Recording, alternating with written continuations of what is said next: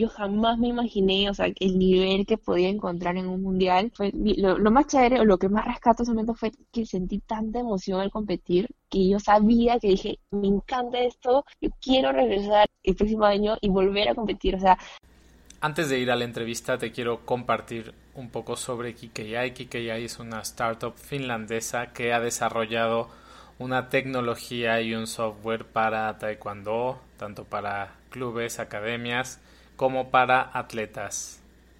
Si estás interesado en implementar esta innovadora tecnología en tu gimnasio o en tu entrenamiento como atleta, no dudes en contactarme.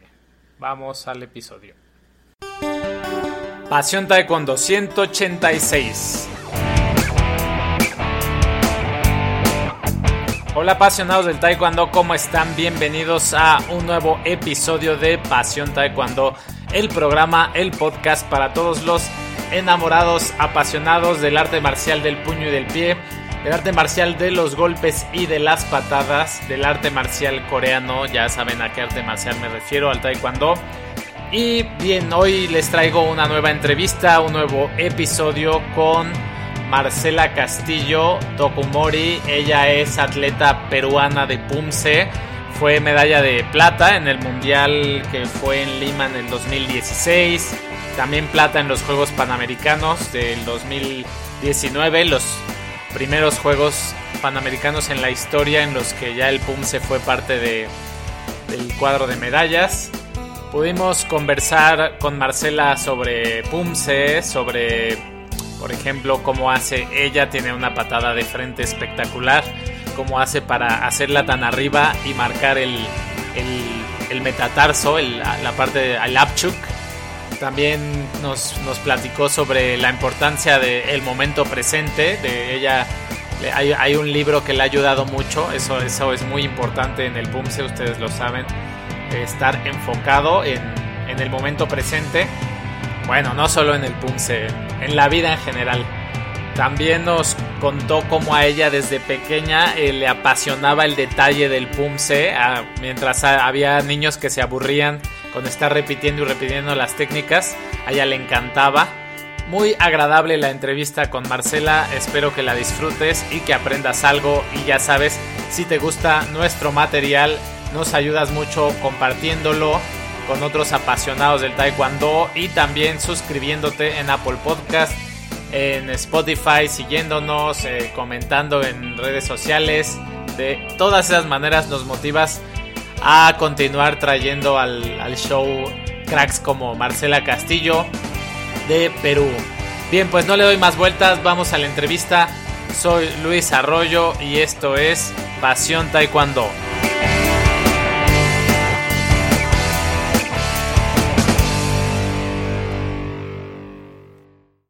¿Qué tal Marcela Castillo? ¿Cómo estás? Bienvenida a Pasión Taekwondo. Muchas gracias por estar aquí con nosotros. Hola Luis, ¿qué tal? Muchas gracias a ti por invitarme.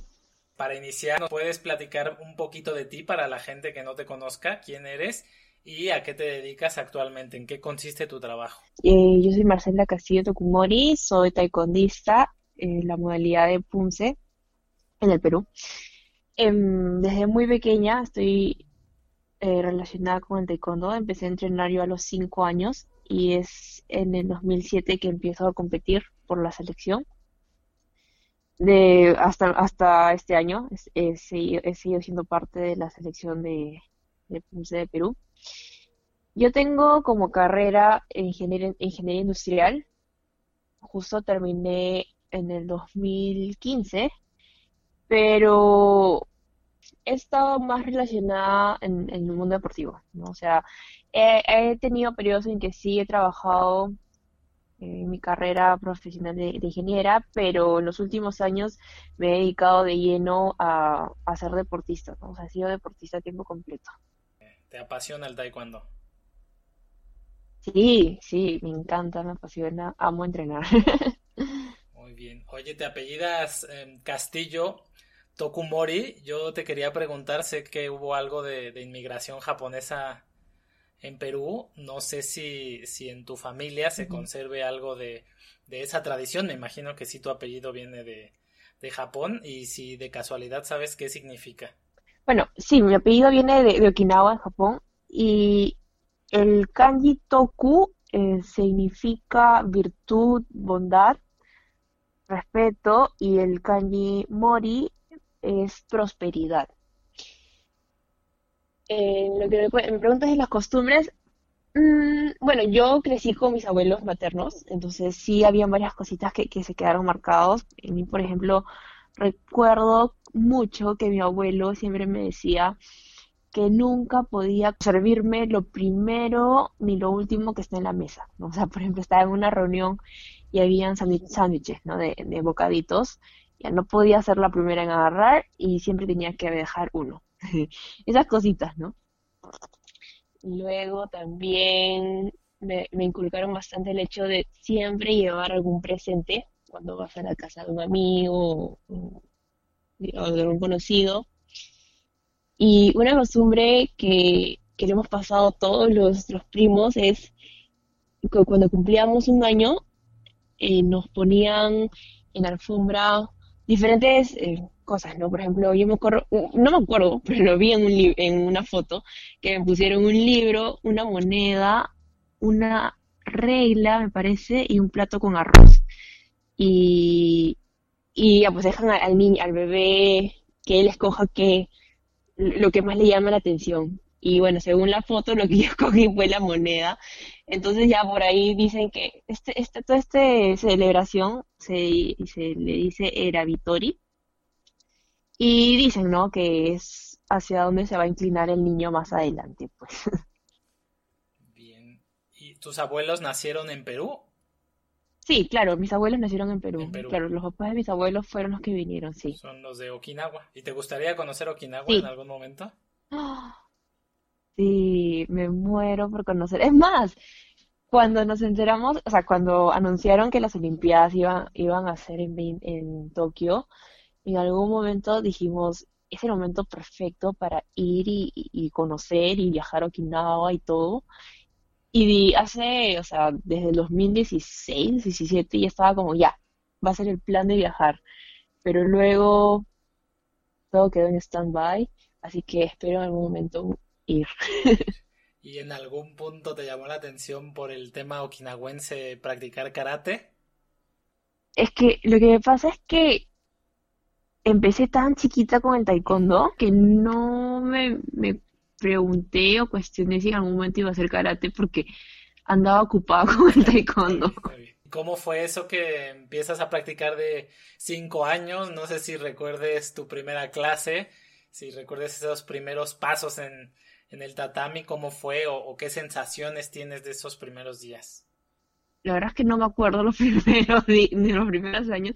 Por alguna razón, mis recuerdos de vida empiezan mucho más adelante.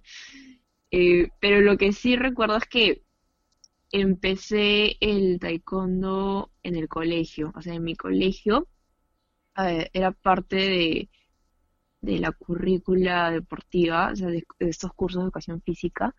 Entonces, fue mi primer contacto. La verdad es que no me acuerdo qué sentí, pero yo supongo que me gustó porque cuando lo quitaron de la currícula escolar, y estaba como actividades extracurriculares, o sea, en las tardes, después del colegio, y te quedabas a elegir un deporte.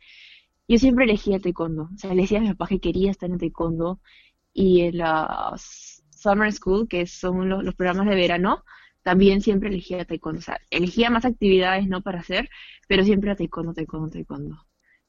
Y que yo recuerdo, o sea, mi hermano, mayor, que es mayor, eh, un año y nueve meses mayor que yo, entonces él seguía con el taekwondo, entonces yo lo hacía también por, por estar con él, por compartir, porque me divertía estar con él.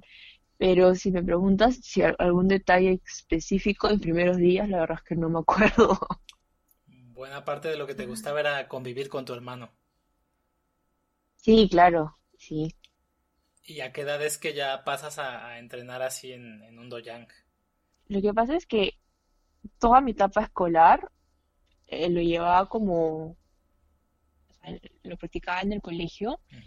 Y sí, mi entrenador, es, eh, mi entrenador ya tenía su, su academia, su doya, de pero quedaba bastante lejos de mi casa. Entonces, yo solamente iba los sábados, o sea, la verdad es que habrá sido a los nueve, diez años que iba los sábados, pero yo considero, o sea, la mayor parte desde cuando lo aprendí en el colegio, ¿no? Y es en el colegio también, estando en el colegio es que ingreso a la preselección, entonces prácticamente mm, no es que haya ido por periodos largos a Honduyan. No sé si me dejó entender. Sí, sí, claro, perfectamente. Sí. En esa parte de, del colegio, pues me imagino que hacías de todo, ¿no? Hacías eh, parte de combate, hacías pumse. Sí, sí, claro. Aprendí el taekwondo completo, ¿no? Como arte marcial, ambas modalidades. Perfecto. ¿Y cómo es que empiezas más adelante ya a especializarte en, en el pumse? Si bien aprendí ambas modalidades, siempre me gustó mucho más el punce, por no decir que no me gustaba el combate. O sea, eh, claro, lo, aprendí la parte de combate porque era, era parte del taekwondo, pero yo no disfrutaba, en verdad, hacer las peleas en los entrenamientos. Eh, um, no me gustaba, no, no, me, no, no tenía ese, ese ¿cómo se dice? Esa actitud de, entrar y patear y, tampoco me gustaba que me patee. Entonces, yo recuerdo que también mi entrenador enseñaba muy bien el punce. Entonces, lo disfrutaba. O sea, para mí entrenar punce era, era muy, muy divertido, ¿no? A, veces yo, yo siento que puede llegar a ser a veces un poco aburrido porque es repetir, repetir, repetir, pero ese hecho de repetir, de buscar eh, que la técnica sea lo más cercano a una técnica perfecta, ese, ese constante, o ese, esa, ¿cómo, te explico? Ese, uy, ese, ese nivel de detalle de, de, entrenamiento es lo que a mí me gustaba. Entonces, desde muy chiquita yo sentía que iba más con mi forma de ser, con mi forma de ser un poco más pasiva y, y disfrutaba, ¿no? Disfrutaba de entrenar el punce. Lo que a lo mejor a otros de tus compañeros no les sucedía lo mismo, me imagino. Ah, sí, sí, no, evidentemente. Yo veía, por ejemplo, los chicos, a los que eran muy buenos en, en combate, que eran bien inquietos, por ejemplo, y les iba muy bien. Pero, por ejemplo, pero yo no. Yo era mucho más tranquila, me gustaba el entrenamiento conmigo misma, ¿no? ¿Crees que esa sea una característica más de los competidores de PUMSE? Yo creo que sí, porque, o por ejemplo, algo que, que te desarrolla mucho el PUMSE es la disciplina, el autocontrol. Si bien, claro, el taekwondo eh, en general te, desarrolla esas, estas, estas actitudes, valores, yo creo que para hacer punce hay que tener muchísima paciencia, o sea, porque de un año a otro no corriges una técnica, o sea, son años y horas que tienes que dedicarle específicamente a una técnica para poder dominarla bien, que te salga bien, o sea, es bastante paciencia desde pequeñita ya empezabas también a competir en Pumse, no solo a entrenarlo, sino también a competir. Sí, sí, pero alucina, yo casi no recuerdo ninguna competencia de color. O sea, he visto mis videos y, y me da demasiada risa, pero yo empiezo a recordar mis competencias y esto no es cinturón negro. ¿Tu examen de cinta negra lo recuerdas? No, no, no específicamente mi examen, pero alguna anécdota que sí recuerdo de algún examen es que la primera vez que rompí madera sentí una emoción, o sea, solamente me acuerdo que el momento en que rompí la madera fue como, wow, o sea, jamás en mi vida me hubiese imaginado poder haber hecho esto. Para mí fue un gran logro, me acuerdo. Pero de ahí mis recuerdos de los exámenes se van borrando poco a poco. Muy bien. De acuerdo. Y entonces, ya la, parte que vamos a la parte que recuerdas. ¿Cómo es que se va dando la, la llegada a la selección nacional? La primera selección se formó para el 2006, que se venía el primer mundial, que habían anunciado el primer mundial de Punce. Y gané, o sea, y tenía 13 años y me dijeron, ya, lo, lo- bueno, los que han ganado ese campeonato van a ir al mundial. Pero luego salieron las bases y era a partir de los 14 años y me dijeron que no, que ya ya no iba porque tenía 13. Y en verdad fue bien triste, pues, porque, claro, me emocionaron y a los meses me dijeron, no, tú ya no puedes ir. Entonces, este, me acuerdo que, bueno, tuve que esperar un año más para entrar al, al- de, de nuevo entrar a la selección y, e ir al siguiente año, ¿no? A competir. Y la segunda vez ya, ya pudiste ir a competir. Sí, sí, que fue en el 2007, que también fue en Corea. Claro, yo me acuerdo, claro, el primer mundial fue en Corea y yo estaba súper triste porque dije, wow, Corea, el sueño de todo taekwondista ir, ¿no? Pero en el, el segundo mundial también fue en Corea y esa vez sí, tuve la oportunidad de ir. ¿Y ¿Qué tal fue esa experiencia del primer mundial? ¿Es al que fuiste con tu familia? Sí, sí, claro. Lindo, en verdad, eh, la experiencia linda. Bueno, ahí mi hermano estaba también en la selección, entonces yo hice justo la categoría de individual, pareja con mi hermano y de trío femenino. Entonces, bueno, como mi hermano y yo estábamos yendo y nos fuimos un mes antes también para, para entrenar con el, con el equipo, mis papás aprovecharon y dijeron, bueno, es una oportunidad única en la vida, vamos a acompañarlos. Y ellos fueron, bueno, ellos fueron un poco después, ya fueron para el frente del campeonato, pero lindo. O sea, yo me acuerdo que la, experiencia increíble, yo, yo jamás me imaginé, o sea, el nivel que podía encontrar en un mundial fue súper, fue lo, más chévere o lo que más rescato ese momento fue que sentí tanta emoción al competir que yo sabía que dije, me encanta esto, yo quiero regresar el próximo, o sea, el próximo año y volver a competir. O sea, desde el primer mundial me enamoré del, de la competencia, ¿no? De la adrenalina, de toda esa emoción. Increíble. Oye, y llegaron un mes antes y ¿en dónde estuvieron entrenando ese mes? Mm, Bueno, estuvimos en varias academias. Me acuerdo que mi entrenador, el que era entrenador en ese entonces de la selección, ya, ya había estado varias veces en Brasil en Corea. Entonces tenía algunos maestros, algunos contactos A ver, a ver, entrena, entrené con el maestro Ikpilkan, de ahí, ay, ya se me fueron los nombres, pero íbamos de academia en academia. Ah, fuimos a la, no, a una universidad. No, creo que no fuimos a universidad esa vez. Pero íbamos a, los, a las academias de los maestros que ya se me olvidó. Solo me acuerdo de Ikpilkan. Bueno, pero iban, iban a las academias en Seúl o, se movían así a otras ciudades. sí, estábamos en Seúl. Me acuerdo que nos fuimos una semana a Suwon a competir en el Hangmadang también. Bravazo el Hangmadang. La única vez también que competí en un Hangmadang. Y este, y de ahí, bueno, fuimos a Incheon, ¿no? Que fue el campeonato.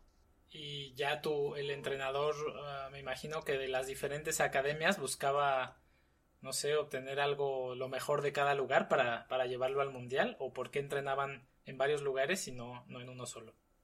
Sí, claro, la idea era eh, recibir el feedback de la mayor cantidad de maestros que se, que, tengan alto conocimiento, ¿no?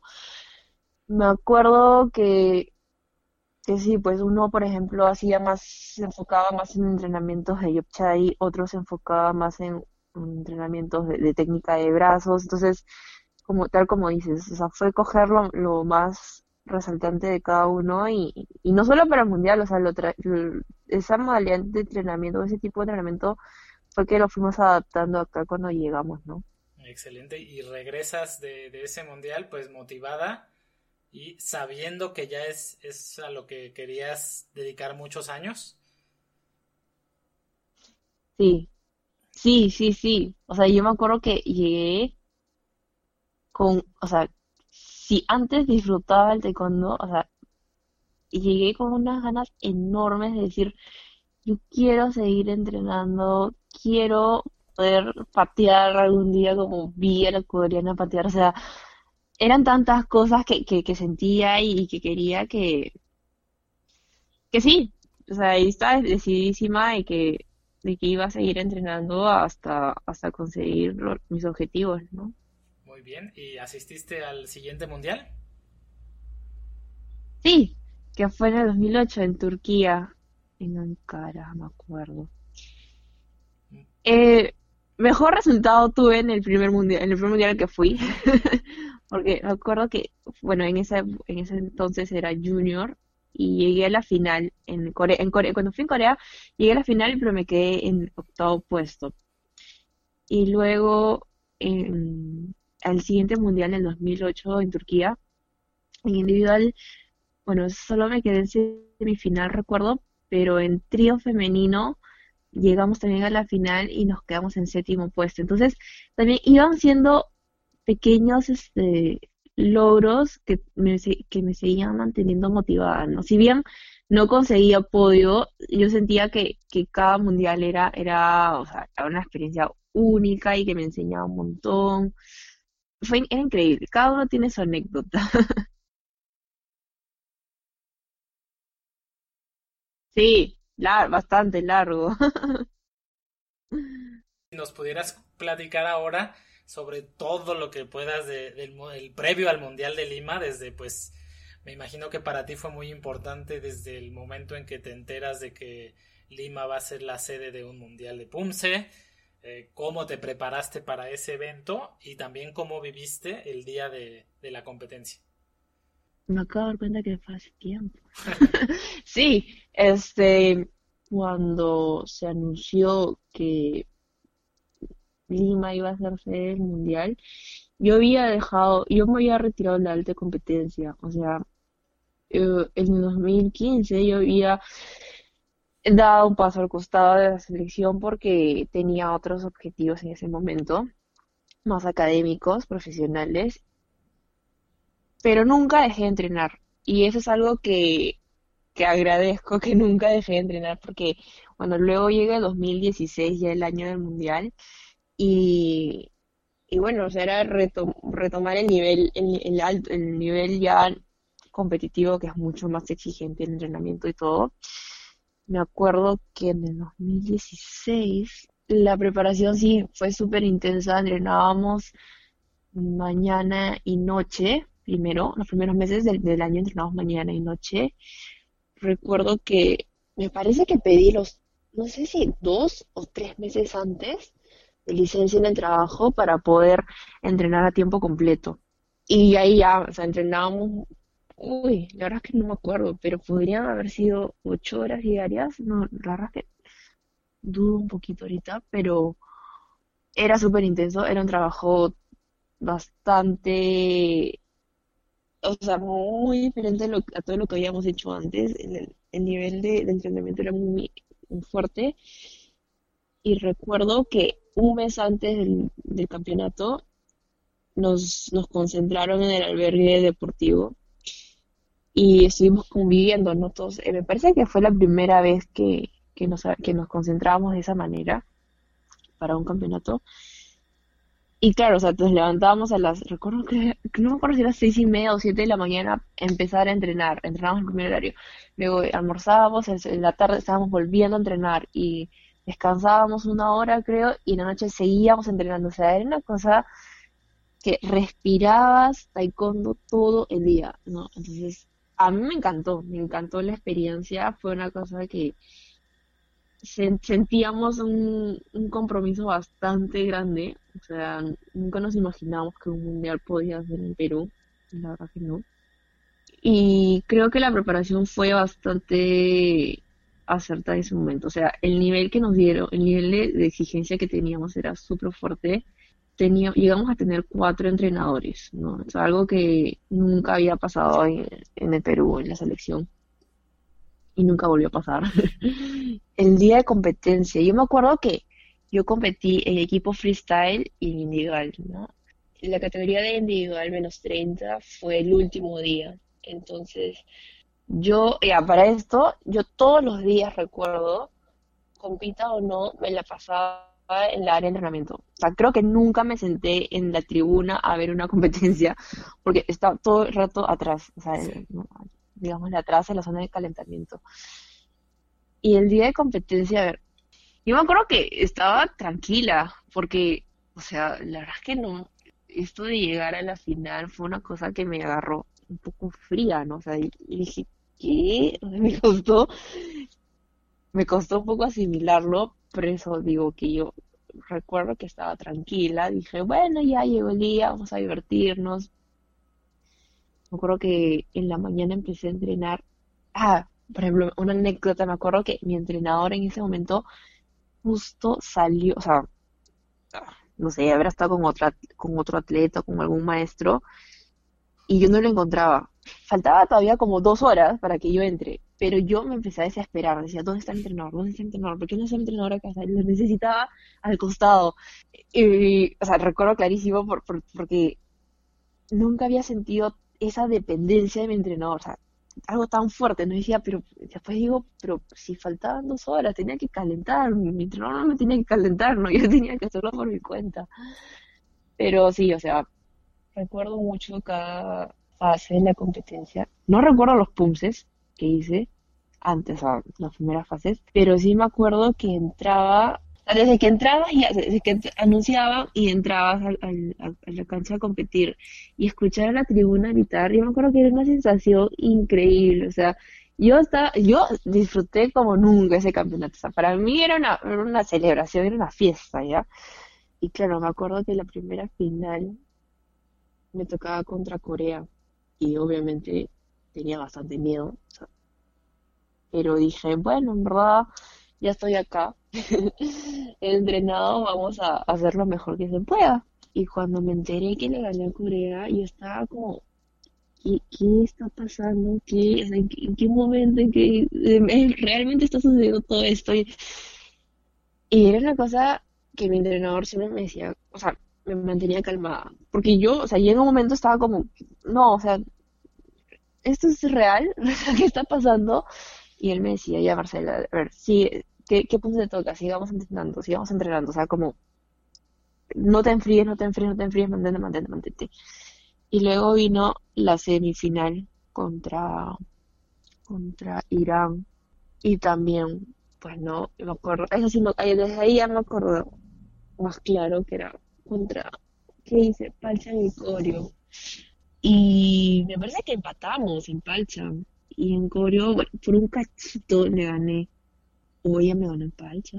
Bueno, ya, ya no me acuerdo. Pero claro, o sea, fue, fue tan ajustado eso y de pronto venía la final. Y era la primera vez que un campeonato de PUMSE se hacía por, por versus. Entonces, era un, era un, era un ritmo al que no, nunca había estado con el que nunca había competido, entonces yo ya vi, me que estaba en la final y mi cuerpo simplemente, o sea, estaba como que ya se quería apagar, o sea, que era una cosa de locos, porque mi mente estaba a mil, pero mi cuerpo ya era como, ya, o sea, ya, ya, ya, has hecho mucho, muchos puntos por hoy día, era como, mm, no sabía, no, no, no sé si era el tema de que no lo asimilaba o qué, pero mi cuerpo estaba súper cansado, me acuerdo. Y bueno, en la final que sí pues tocó Kungan Pyongyang, debo admitir que no fue la mejor final porque trastabí en Kungan y hasta, y hasta ahora yo siento que yo veo ese video y me, me, duele, o sea, me duele, o sea, siento algo, o sea, algo me salta de mí como, ah, ¿cómo pudiste haberte caído? Caído, entre comillas, en Kungan, ¿no? Porque, porque Kungan siempre fue mi pose favorito, ¿ya? Entonces yo lo he practicado Kungan hasta morir siempre. Pero en ese momento, para esto era la tercera, creo que era la tercera vez que hice Kungan ese campeonato, porque me tocó en varias fases Kungan. Y los Kungan habían salido limpios en las anteriores fases, pero ahí ya mi cuerpo decidió, bueno, mi cuerpo, mi mente, todo flaqueó en algún momento y y perdí el equilibrio y me costó, o sea, me costó un montón, pues, ¿no? Ese, ese, ese error.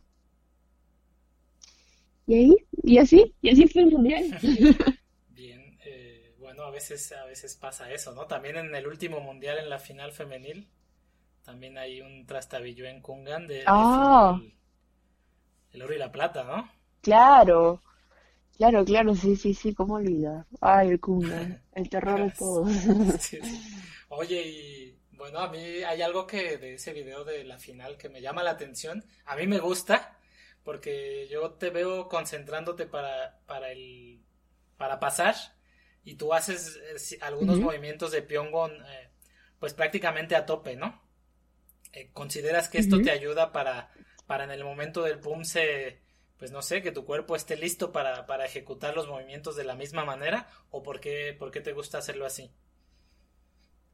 Así, o sea, sí, tengo que, yo no puedo quedarme sentada esperando a, y, y entrar a competir. Siento que no, que tengo que estar lo más caliente posible. sí, es algo que, siempre me he acostumbrado, de, repetir los movimientos antes de entrar, antes de entrar, antes de entrar. Sobre todo, este, creo que también me, mantiene tranquila, o sea, como que diciendo, ok, me está saliendo, voy a entrar y me va a salir, o sea, es una cosa que, que sí, que la hago porque, porque me mantiene tranquila y activa y, y, más, y con más confianza. ¿Y esos los haces al 100%? ¿O, te guardas un poquito? Sí, porque... Mm, no, ya antes de entrar sí, sí lanzo, o sea, es como... Como voy a hacerlo adentro, lo estoy haciendo justo momentos antes de, competir. Ok, muy bien. Oye, ¿y nos pudieras contar sobre tu experiencia en, en Lima 2019? ¿En los Juegos Panamericanos? Lima, otra historia también. bueno, yo creo que bueno, desde, desde la emoción que sentimos cuando anunciaron que Punce iba a ser una disciplina oficial para los Juegos, desde ahí, desde ahí yo estaba emocionada, porque, claro, era la primera vez que Punce entraba a unos Juegos Panamericanos y dije, wow, si es en Lima, qué chévere, ¿no? Voy a mi familia va a poder estar conmigo, más gente va a poder eh, conocer qué es el Punce, porque aquí en Lima el Punce aún se está desarrollando, está creciendo poco a poco. Pero a ver, yo recuerdo que desde, ¿cuándo habrá sido? Desde el 2017 creo que anunciaron. O 2016. Bueno, ya, yo después del Mundial de 2016 seguí entrenando al ritmo bien intenso, entonces justo en diciembre de 2018 yo decido renunciar a mi trabajo porque dije, bueno, el último tramo hacia Lima 2019 me quiero enfocar 100% al deporte. Y ahí, desde ahí es que dejo de trabajar.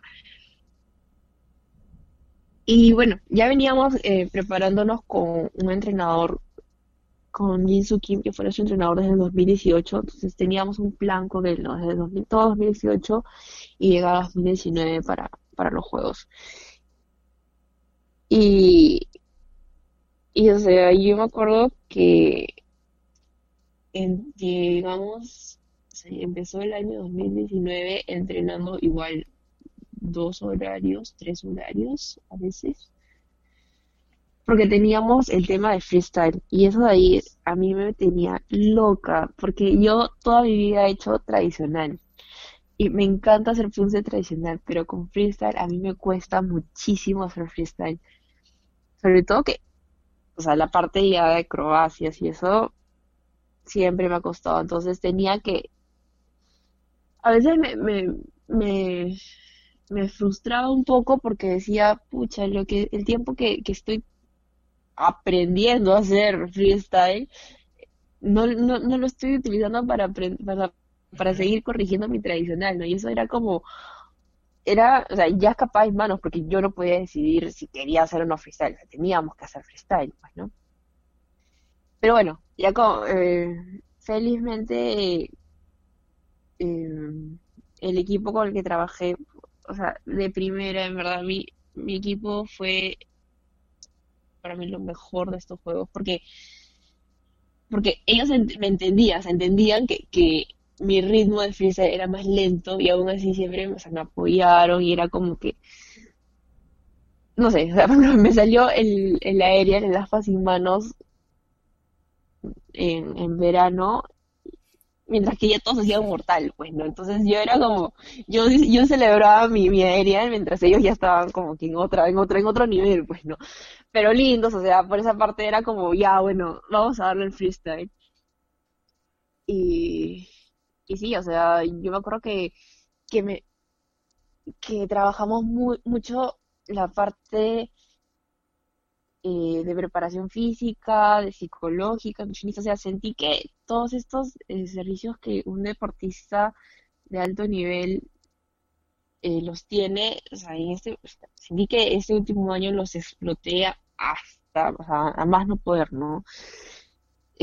porque, mm, a ver, porque una de las cosas que me di cuenta era que entrenaba freestyle, entrenaba algo que que no, una intensidad que no estaba acostumbrada y obviamente me lesionaba cada semana, creo. Entonces, cada, cada, cada mes tenía una nueva lesión en tobillo, en rodillas, en cosas que, que antes no, no había sufrido, pues, ¿no? Y, y, ahí es donde, bueno, el trabajo de todas estas personas, ¿no? El psicólogo, el fisioterapeuta, era, era esencial porque aprendí a controlar también mis entrenamientos, porque no, de nada me servía entrenar todo el día si, si iba a estar lesionada más adelante.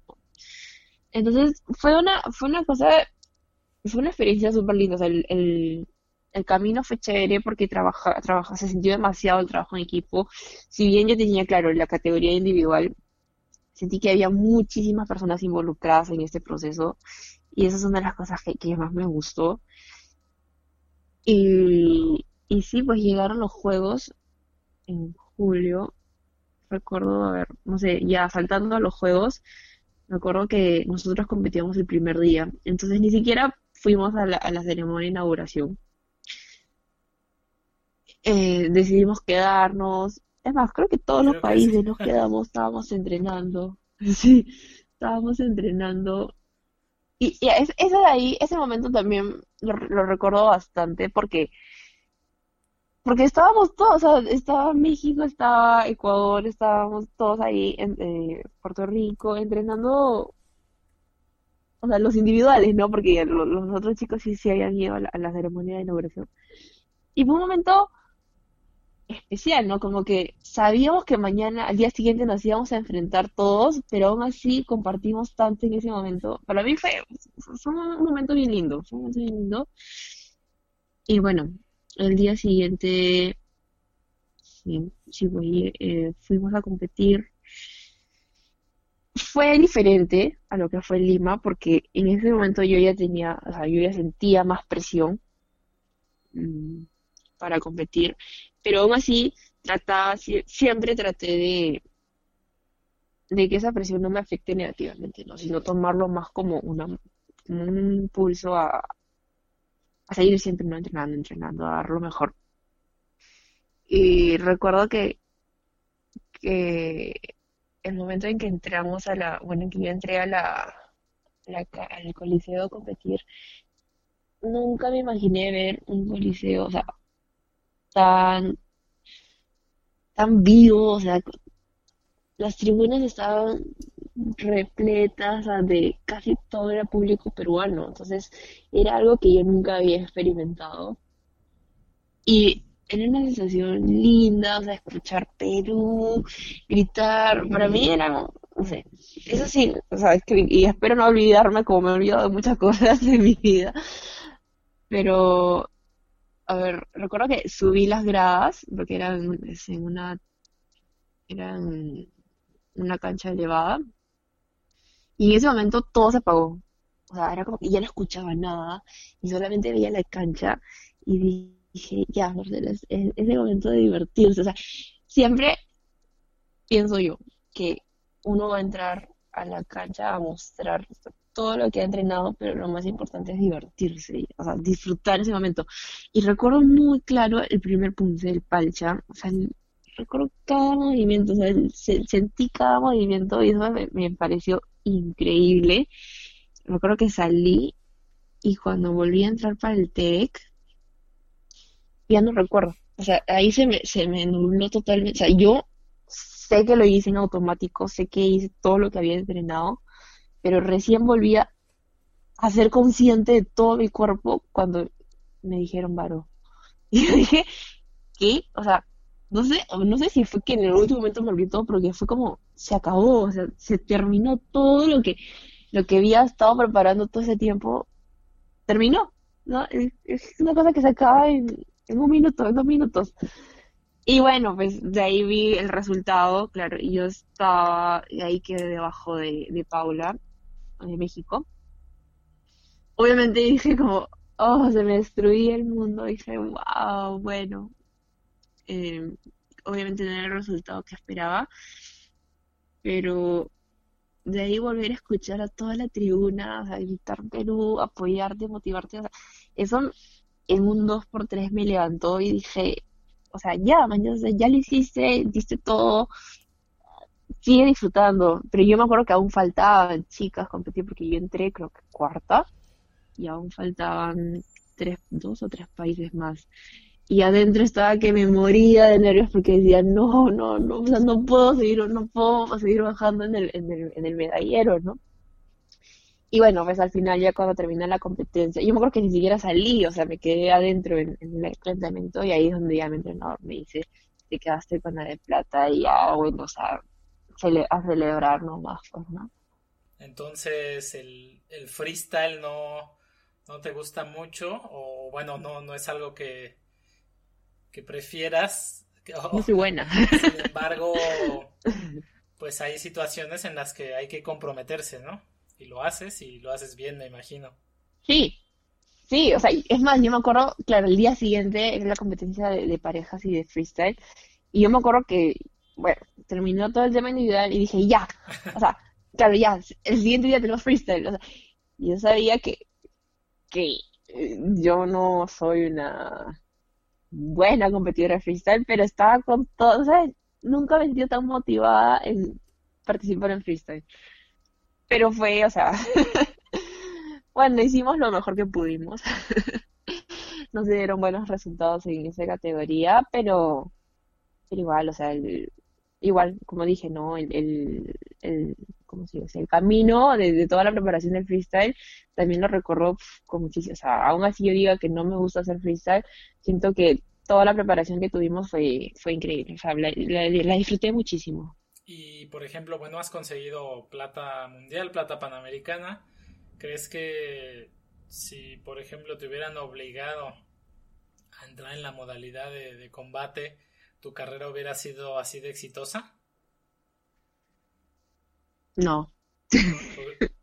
no, lo digo porque porque si me hubiese, primero que si me hubiesen obligado, o sea, hubiese llegado un punto en que, en que hubiese dejado todo y, y no, no, es lo que me gustaba, ¿no? O sea, no lo hubiese disfrutado, o sea, yo siento que he conseguido lo que he conseguido porque disfruto, disfruto entrenar, disfruto competir en esta modalidad, o sea, yo creo que si, me hubiesen dicho tienes que hacer combate, no hubiese durado en competencia, sí, no. ¿Hay alguna competencia que durante tu carrera que a lo mejor el resultado no fue lo que esperabas o a lo mejor no sé que, me equivoqué en la forma o, no no hice la competencia como esperaba pero dices gracias a ese error que tuve pues ahora pues me ayudó a más adelante aprender esto y fue lo que me llevó a, a conseguir lo que más adelante pude conseguir bueno hubieron varias. Hubieron varias en que los resultados no, no se daban como quería. Me acuerdo mucho del 2016, por ejemplo, en esa trastadilla, esa pérdida de equilibrio que tuve. Creo que desde el día siguiente, por decirlo así, o sea, he entrenado la parte de equilibrio como, como loca. O sea, creo que, que no había, toda la parte, ¿no? o sea, no solamente las piernas, sino el core, todo eso o sea, era más consciente de que había dejado de entrenar, quizás entrenar cosas que, que uno se olvida, ¿no? O sea, a veces dices, ya, ok, para un upchain necesito entrenar este, las piernas, pero es muy importante también entrenar toda la parte de abdomen, porque eso es lo que te va a dar el impulso y cositas así, o sea, ser más consciente de, de, las cosas no tan obvias que uno tiene que entrenar para, para el pulse, ¿no? ¿Crees que el PUM se llegue a las Olimpiadas? Y si es así, ¿cómo te gustaría que fuera la competencia de PUMSE en las Olimpiadas? Yo creo que sí. Y sobre todo cuando, cuando, por ejemplo, anunciaron que karate iba a ser parte de- del circuito olímpico y que entraba kata, ahí nos da un- una pequeña luz de esperanza para que el Punce también llegue. Pero sí, o sea, yo creo que va a llegar más con lo que es freestyle, porque, y, y, y esa es la, la intención, me parece, de la, de la Federación Mundial de, de meterle tanto al, al freestyle, o sea, es más vistoso, es algo que el público eh, se emociona más, o, no sé, es más vistoso, pues, ¿no? Para el público. Entonces, yo creo que, que por el freestyle es la rama por donde el Punce podría llegar a las Olimpiadas. Muy bien. Mm, Y hablando de freestyle igualmente, pues tú sabes que ahí incorpora muchos elementos de lo que le llaman tricking y de cosas más hasta cierto punto callejeras. ¿Crees que el taekwondo debería darle la bienvenida a otros atletas para que puedan competir en, en freestyle? ¿O crees que alguien debe de hacer su, su graduación de- del arte marcial? Alguien que quiera competir en freestyle. Mm, ay, qué polémico, ¿no? O sea, mira, sí, sí entiendo lo que me dices, pero personalmente mm, me parece más adecuado que una persona este, o un taekwondista que se ha preparado en FUMSE sean los, los que representen a cada país en freestyle. Ahora, sí, el freestyle atrae a más gente, eh, claro, como dices, de otras artes marciales eh, que tienen algunas otras eh, habilidades, habilidades ya más desarrolladas en ese sentido. Me parece bravazo, me parece bravazo que, que las personas se interesen, pero también me parece importante que aprendan el taekwondo. O sea, no solamente que entren y compitan, o que, que hagan malas técnicas. A mí eso no me gusta, ¿no? Le da eh, la espectacularidad que, que están buscando, sí, pero a mí personalmente, o mejor dicho, claro, personalmente disfruto más ver a un atleta de punce que aprende a hacer esas, esas acrobacias, estas, esas, es- o tienes esta- estas habilidades y, no sé, no sé si, si está mal dicho, pero, pero valoro más eso, ¿no? Cuando realmente un, o un taekwondista lo hace o cuando alguien de algún externo, o sea, de otra arte marcial o, o otra persona aprende el taekwondo, aprende todos los valores del taekwondo y, y se involucra mucho con el entrenamiento de Punce. Eso es más, para mí es más bonito. ¿Y del reglamento de PUMSE reconocido, te gusta así como está? ¿O hay algo que te gustaría cambiar o que, que no te guste? Bueno, mira, ahora que, que ya que soy un poco mayor, siento, a veces pienso que la categoría, por ejemplo, de menos 30 es, tiene demasiada, eh, el rango de edad es Ay, no te, no te escuché lo último. ¿El rango de edad? el rango de edad me parece que es bien Grande. grande, porque, porque tienes a cadetes que son dos años, a junior que son 15, 16, 3 años, y luego tienes a, a menos 30 que son 11, a- 12 años, ¿no? Hasta 13, 12 años. No sé, en mi opinión es bastante amplio. Pero también, bueno, eso también le da la, la, la, la dificultad a la competencia que, que hay actualmente, ¿no? O sea, es una categoría súper fuerte y yo creo que es por eso, o sea, por, porque es una... Pero no, o sea, es algo que pienso, ¿no? Digo, "Ay, no debería haber un senior 2 senior uno 2 pero, pero no, o sea, por ese lado no, no hay algo que me fastidie del reglamento. No. ¿Tienes algún libro que te, que te guste regalar más? ¿Un libro que regales más? Y si no regalas libros, ¿nos pudieras decir de uno a tres libros que hayan tenido impacto en tu vida? Sí, no regalo libros, no, tengo esa costumbre, pero sí hay tres libros que rescato muchísimo que me han ayudado en, mi vida deportiva, que sí, que sí se le he recomendado a algunos chicos, por ejemplo, de la misma selección acá en Perú. Que una es The Power of Now, que la leí hace unos un par de años, que trata de, o sea, no sé, me parece que el mensaje principal es que el poder de la mente es tan grande que si no la llegas a controlar, o sea, e, ella te va a controlar a ti. No, eso es uno que rescato bastante y uno de los mensajes de este libro que rescato y también algo que se me quedó marcadísimo de este libro es que decía que en la vida tenemos dos tipos de propósitos, ¿no? El, el interno y el externo. Y que el externo es hacia, hacia tus objetivos, hacia, hacia dónde quieres llegar, pero que si los pasos que, o sea, si piensas mucho en, en tu objetivo, si los pasos que vas a dar para llegar a tu objetivo, o sea, todo el futuro, toman toda tu atención, es como que pierdes el sentido del propósito interno, que es que no va hacia dónde ni, ni a qué, sino el cómo, o sea, como que disfrutar el momento de ahora. Es más, creo que el, el, el, la traducción en español me parece que es, el libro se llama Ahora, o sea, simplemente es la palabra Ahora. Ese libro me encantó, o sea, te hace estar demasiado consciente del presente, de, estar en el ahora, como dice su título.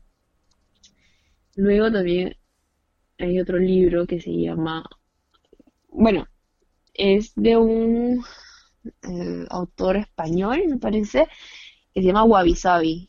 Y que, que, bueno, Wabi Sabi en verdad él lo define como una filosofía de vida, bueno, es una filosofía de vida japonesa, que propone en aceptar la imperfección, lo incompleto y lo impermanente.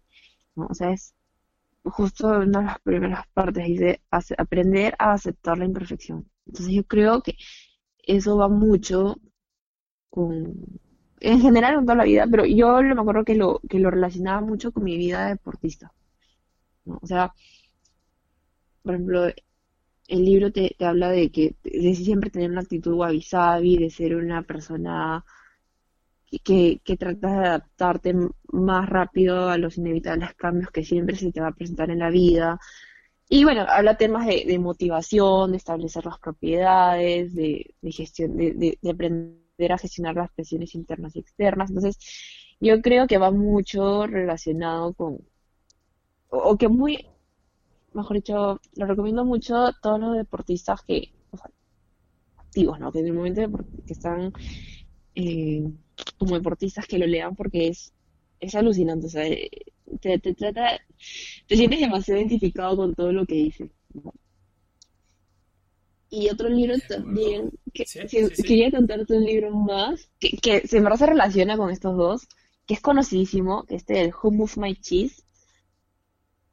O sea, me, eso sí, cada vez que o sea, puedo se lo recomiendo, sobre todo a los chicos, a los, los, los menores que yo, porque es un libro súper sencillo de leer, y me acuerdo que lo lees en una hora, pero trata de eso, ¿no? O sea, de que, de que todo es en constante cambio y que hay que saber adaptarse. Entonces, y mientras más rápido uno se adapte al cambio, más lejos va a poder llegar o más cerca va a poder ser a sus objetivos. Entonces, yo creo que eso también es, es, un, es un libro que, en verdad los tres tienen mucho que ver y, y como te digo, o sea, si a mí me pidieran alguna recomendación, esos tres son, son los top. Excelente.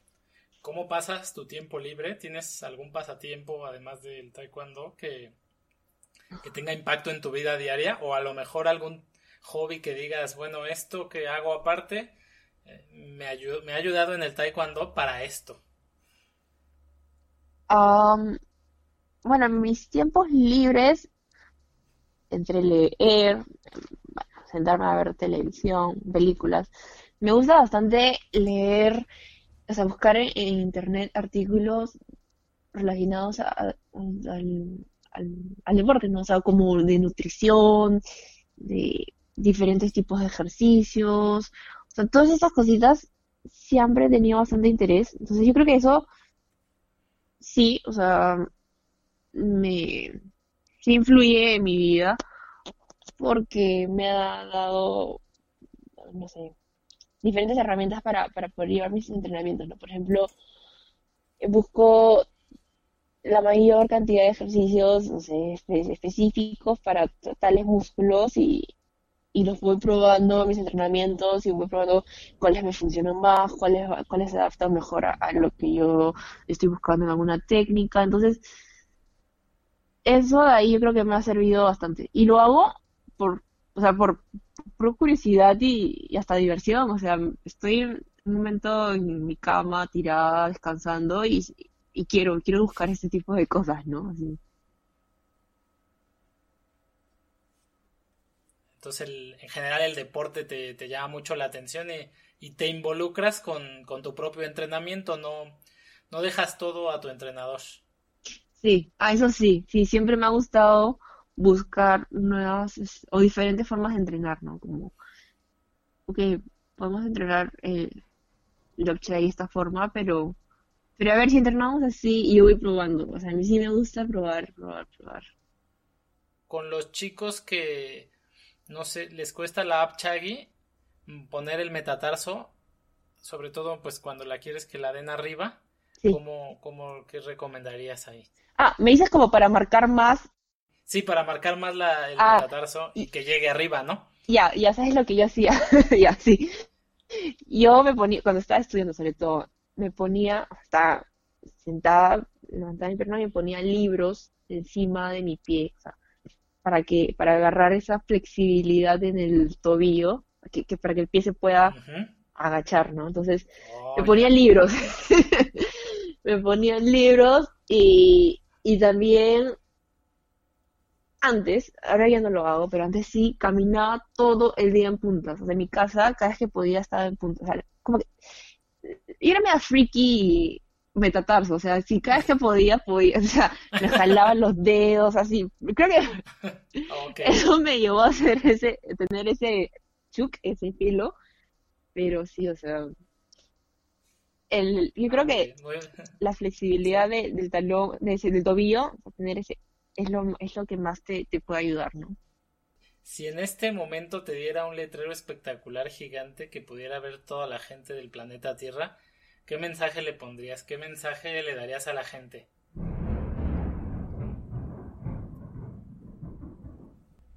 Que valoren las pequeñas cosas de la vida. O sea, a veces estamos tan preocupados en, en, algún objetivo grande que no te das cuenta que, que el hecho de que ya te levantaste y, y empezas, y empezaste a, a trabajar un poquito. O sea, si bien aún el objetivo esté muy lejos, ya lograste algo hoy por hoy día. O sea, ese pequeño paso que diste, o sea, hay, hay que valorarlo, hay que, hay que estar felices con uno mismo porque, porque el- son esas pequeñas alegrías del día a día, pequeños pasitos que vas dando que te van a llevar a, a lo que finalmente buscas, ¿no? Una- o sea, la, o la alegría más grande que, el objetivo más grande que tienes adelante. Pero yo creo que ese, ese, esa, ah, ¿cómo te digo? O sea, val- mm, no sé, sentirte, sentir, está, sentir que avanzas un poquito más en tus objetivos cada día es, es lo que te, va- lo que te va a seguir manteniendo motivado y, y a gusto con lo que estás haciendo. Que está algo relacionado con lo que comentaste de los libros de, pues de vivir el presente, ¿no? Tal cual, sí, claro. Muy bien. ¿En qué consideras que no eres buena? Bailando. Soy pésima bailando. Sí, sí. ok, no es, no es algo el baile tan, tan preciso y tan exacto como el Pumse reconocido, ¿no? No. No, felizmente. Felizmente no requiere ser buen bailarín para ser bien dulce. Sí. Bien. ¿Cuál es la mejor inversión que has hecho en tu vida? Puede ser de tiempo, de educación o de dinero. Yo considero eh, de educación, o sea, de haber estudiado una carrera universitaria, para mí ha sido la mejor inversión hasta ahora, ¿no? Porque si bien sí, o sea, en algún momento se cruzaba con mis entrenamientos y había que a veces darle prioridad uno al otro, finalmente, o sea, se- el, el mantenerte activo académicamente, el seguir estudiando, yo creo que, que que me va a dar, o sea, que, o que me, que me da muchas herramientas más para afrontar mi, mi, mi vida, ¿no? Y, y, y todos sabemos que el deporte no va a estar ahí para siempre, entonces, este, tener este respaldo, tener esta otra carrera, porque yo sí considero que el ser deportista es una carrera, pero también tener una carrera que te pueda respaldar eh, cuando ya no decidas seguir en el mundo del deporte es algo que, que va a estar ahí y por eso yo lo considero una muy buena inversión. ¿Tienes algún hábito inusual, algo que no haga la mayoría de la gente, pero que a ti te, que tú consideres algo propio y que te hace diferente? No sé, que, la gente diga, ay, Marcela es rara por esto, tiene este hábito. Sí. este, estiro todo el día.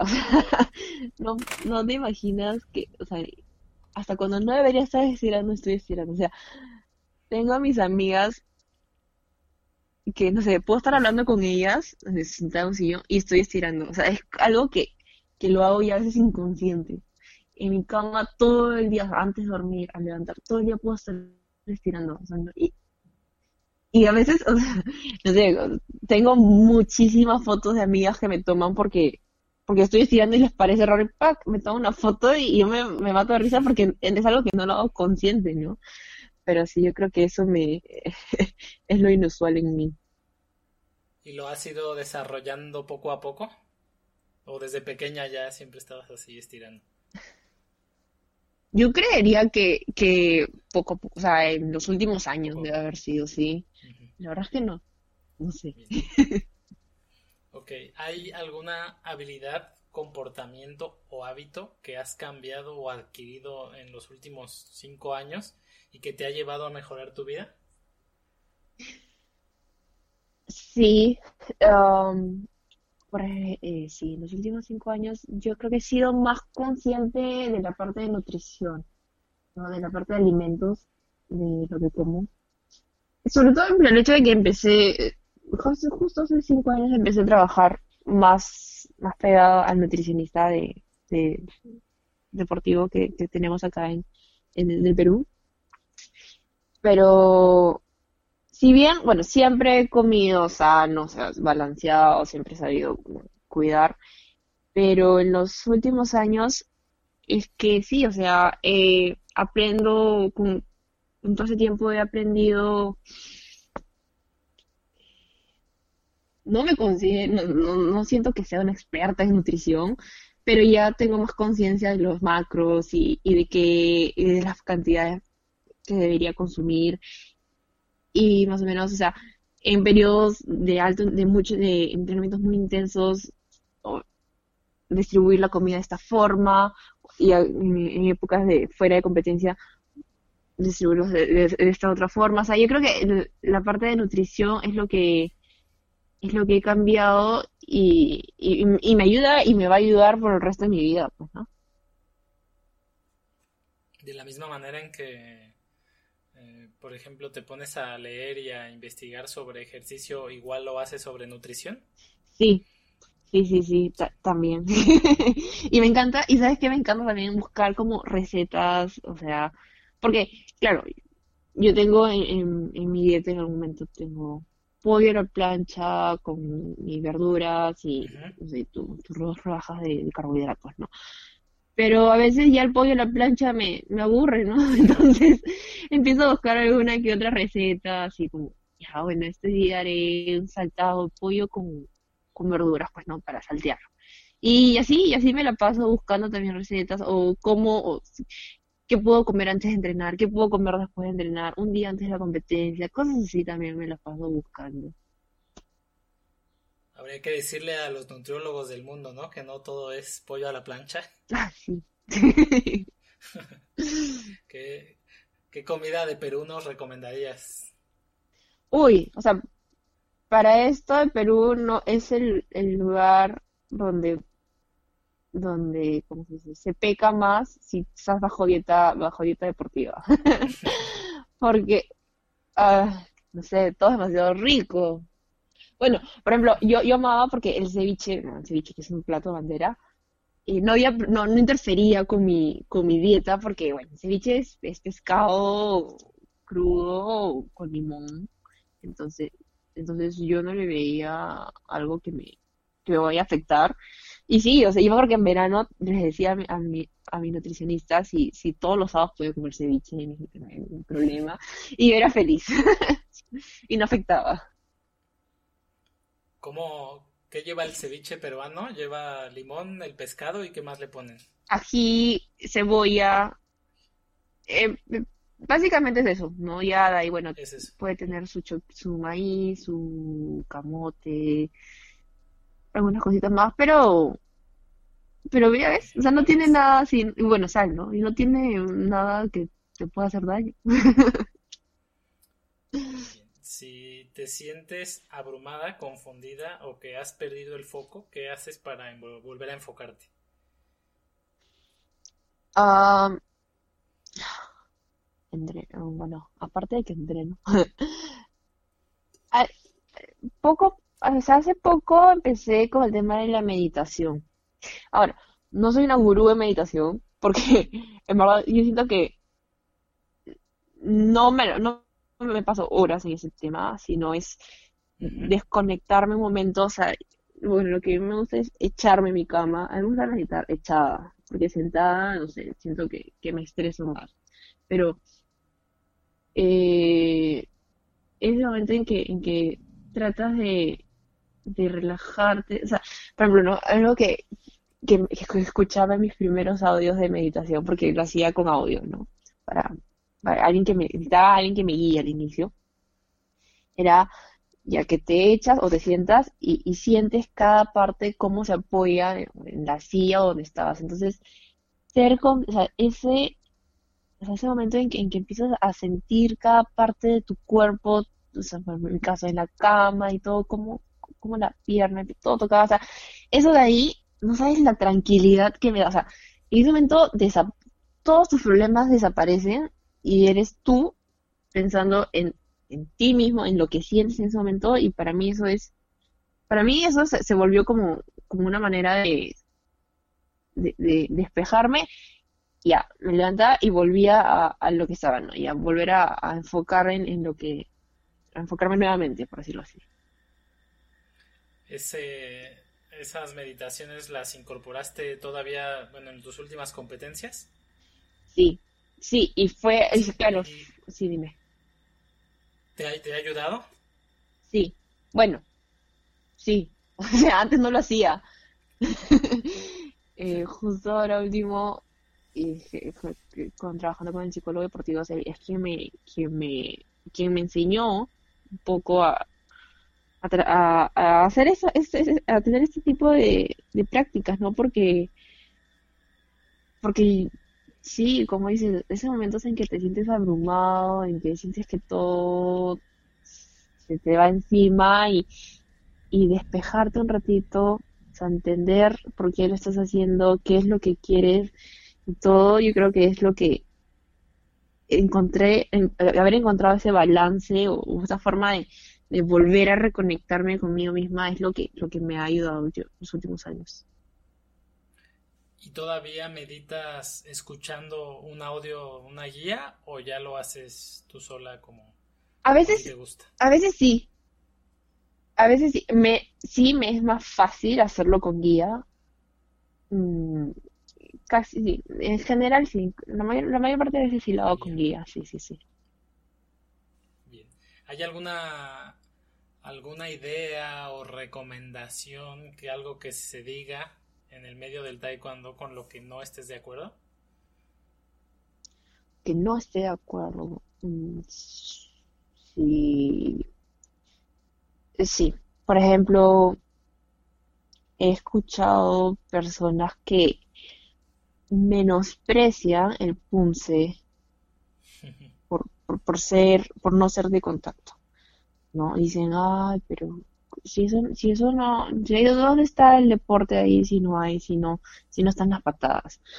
Pero yo creo que el punce es un, es un, es una modalidad, es una disciplina súper completa, o sea, desde la parte física te tienes que entrenar muchísimo, la parte mental también es muy fuerte, ese tipo de cosas, o sea, gente que, que habla por, por, porque simplemente tiene boca, a mí me descuadra totalmente, porque yo digo, a ver, aguanta tú una semana de clase de punto y no vas a poder. O sea, no, yo no me parece, eh, justo, no me parece correcto que la gente menosprecie algún deporte, una disciplina o algún deporte general. O sea, para mí, deporte, o sea, es el hecho de que, de que la persona se esfuerza tanto físicamente como mentalmente, o sea, es todo un trabajo, es un trabajo íntegro de la persona, ¿no? No porque no haya golpes, no, no deja de ser un deporte.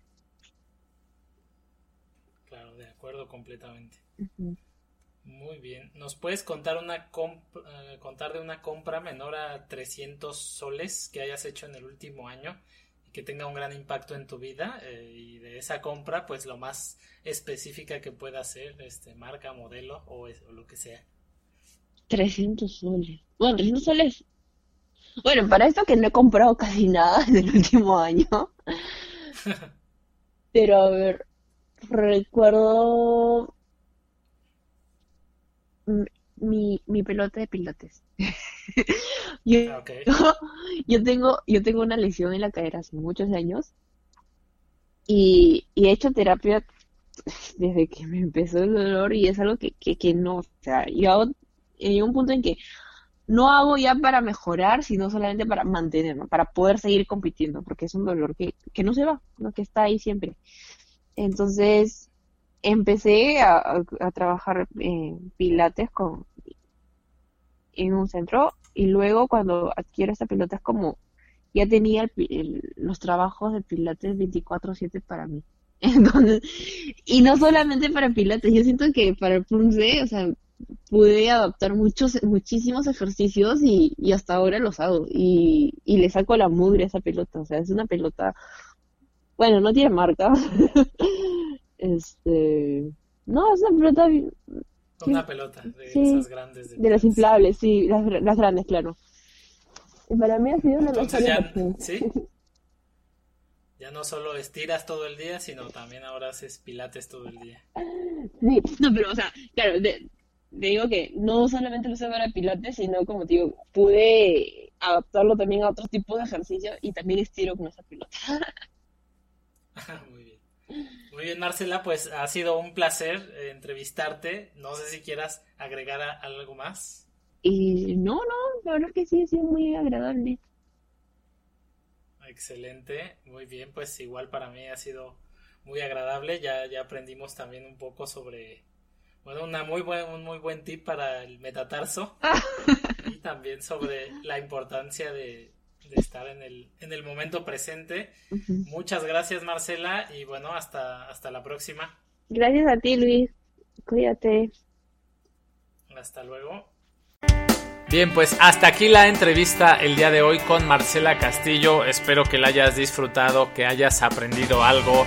Si deseas mejorar tu app Chaggy, pues creo que el consejo de Marcela es formidable, el de los libros. Y bueno, si te gusta nuestro material, te eh, recuerdo que te puedes suscribir en Apple Podcast, nos puedes seguir en Spotify, eso nos ayuda a continuar eh, entrevistando a cracks como Marcela. Pues esto es todo por hoy, nos vemos el próximo martes, vamos a, a traer a un atleta ahora internacional de combate. Soy Luis Arroyo, esto fue Pasión Taekwondo, nos vemos próximo martes, hasta luego.